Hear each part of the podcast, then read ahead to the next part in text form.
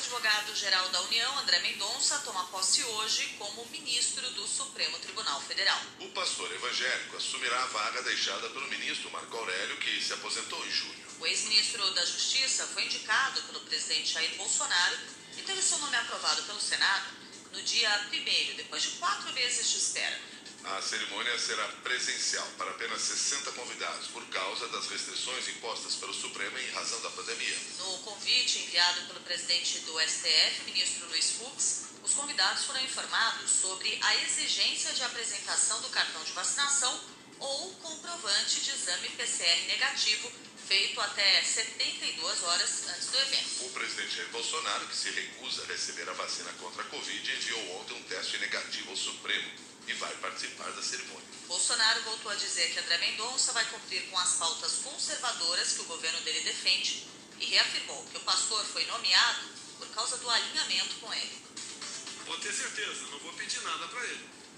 Tudo que vi ao longo de três anos no André Mendonça, ele vai cumprir no Supremo. Pautas conservadoras, econômicas, não vamos ter sobressalto com ele lá. Que eu digo, currículo vale, vale. Mas para ser indicado para lá, tem que tomar tubaína comigo. No discurso feito para empresários na Federação das Indústrias do Estado de São Paulo, Bolsonaro voltou a fazer ameaças ao Supremo por causa do marco temporal para terras indígenas. Por esse critério, os índios só podem reivindicar a demarcação de terras que já eram ocupadas por eles antes da data de promulgação da Constituição de 1988. Por enquanto, só dois ministros votaram. O relator Edson Fachin foi contra. Cássio Nunes Marques, indicado por Bolsonaro, votou a favor da tese. O julgamento foi suspenso em setembro, porque o ministro Alexandre de Moraes pediu mais tempo para analisar o caso. Bolsonaro disse que o ministro Fachin votou contra porque é ligado ao comunismo. Se hoje já temos uma área tamanho da região sudeste como terra indígena, uma área agora tamanho da região sul. E pela localização geográfica dessas novas terras indígenas, nós vamos inviabilizar o agronegócio. A quem interessa isso? Nem era para estar sendo discutido isso. Está um a um o placar. Faquinha votou pelo novo marco temporal. Não é novidade. Trotskista leninista. O Cássio empatou. Vias está com o nosso Alexandre de Moraes. Sei qual vai ser o voto dele, ou quando vai ser o voto dele.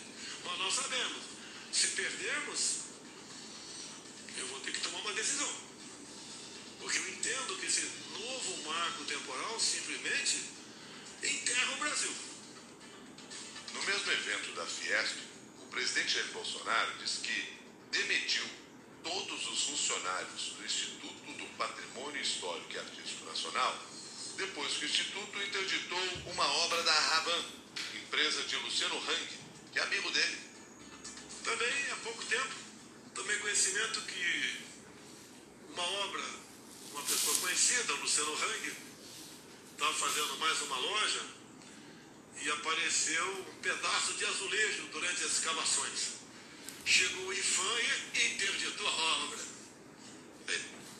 Liguei para o ministro da pasta, né? Que trem é esse? Né? Que eu não sou tão inteligente como meus ministros. O que, que é IFAM? Um PH. Né? Explicaram para mim, tomei conhecimento, ripei todo mundo IFAM. Botei outro cara lá.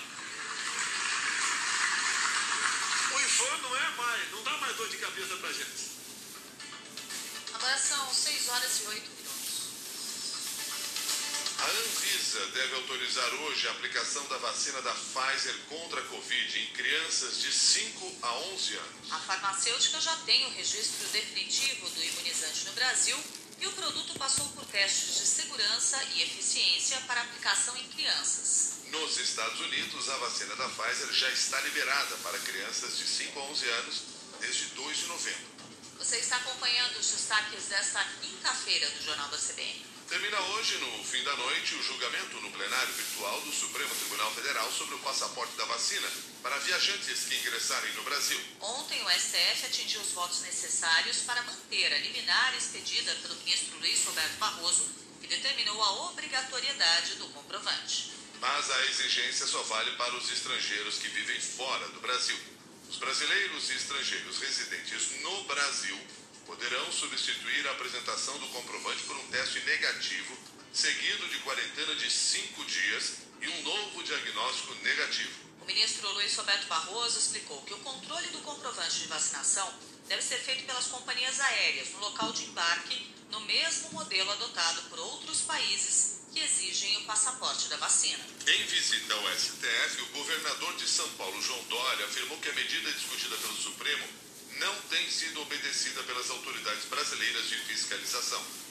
Nós cumprimentamos o Supremo, cumprimentamos o ministro Barroso, o presidente Fux, uh, pelo posicionamento, mas alertamos que é fundamental que seja uh, notificada a ANAC, Agência Nacional uh, de Aviação Civil, e também a agência correspondente de transporte marítimo, para que exija das transportadoras, das companhias de cruzeiro marítimo, a exigência no local do embarque. Só deve ingressar quem tem o passaporte vacinal completo.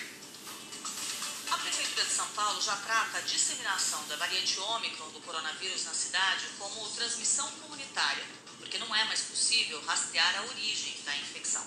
Nessa quarta-feira, mais sete pessoas foram diagnosticadas com a nova cepa. Todas participaram de uma festa com 300 pessoas, incluindo um homem de 67 anos infectado com a Ômicron. Ele não tinha histórico recente de viagem ao exterior. Ao todo, a cidade de São Paulo já soma 10 casos de Ômicron. Em todo o estado, são 13 confirmações. 6 horas 11 minutos agora. O pré-candidato à presidência, Ciro Gomes, e o irmão dele, o senador Cid Gomes, acusam o presidente Jair Bolsonaro de estar por trás da operação da Polícia Federal contra eles. A operação foi feita para apurar um suposto desvio de recursos nas obras do Estádio Castelão, em Fortaleza. Os policiais cumpriram 14 mandados de busca e apreensão em três cidades do Ceará, além de São Paulo, Belo Horizonte e São Luís. Ao autorizar as buscas, o juiz Danilo Dias de Almeida, da Justiça Federal do Ceará, também determinou a quebra do sigilo bancário e fiscal de uma série de investigados, numa lista que inclui empresas, executivos, servidores públicos ou políticos. Além de Ciro e Cid Gomes, a operação também teve como alvo o irmão deles, Lúcio Gomes, atual secretário de Infraestrutura do Estado.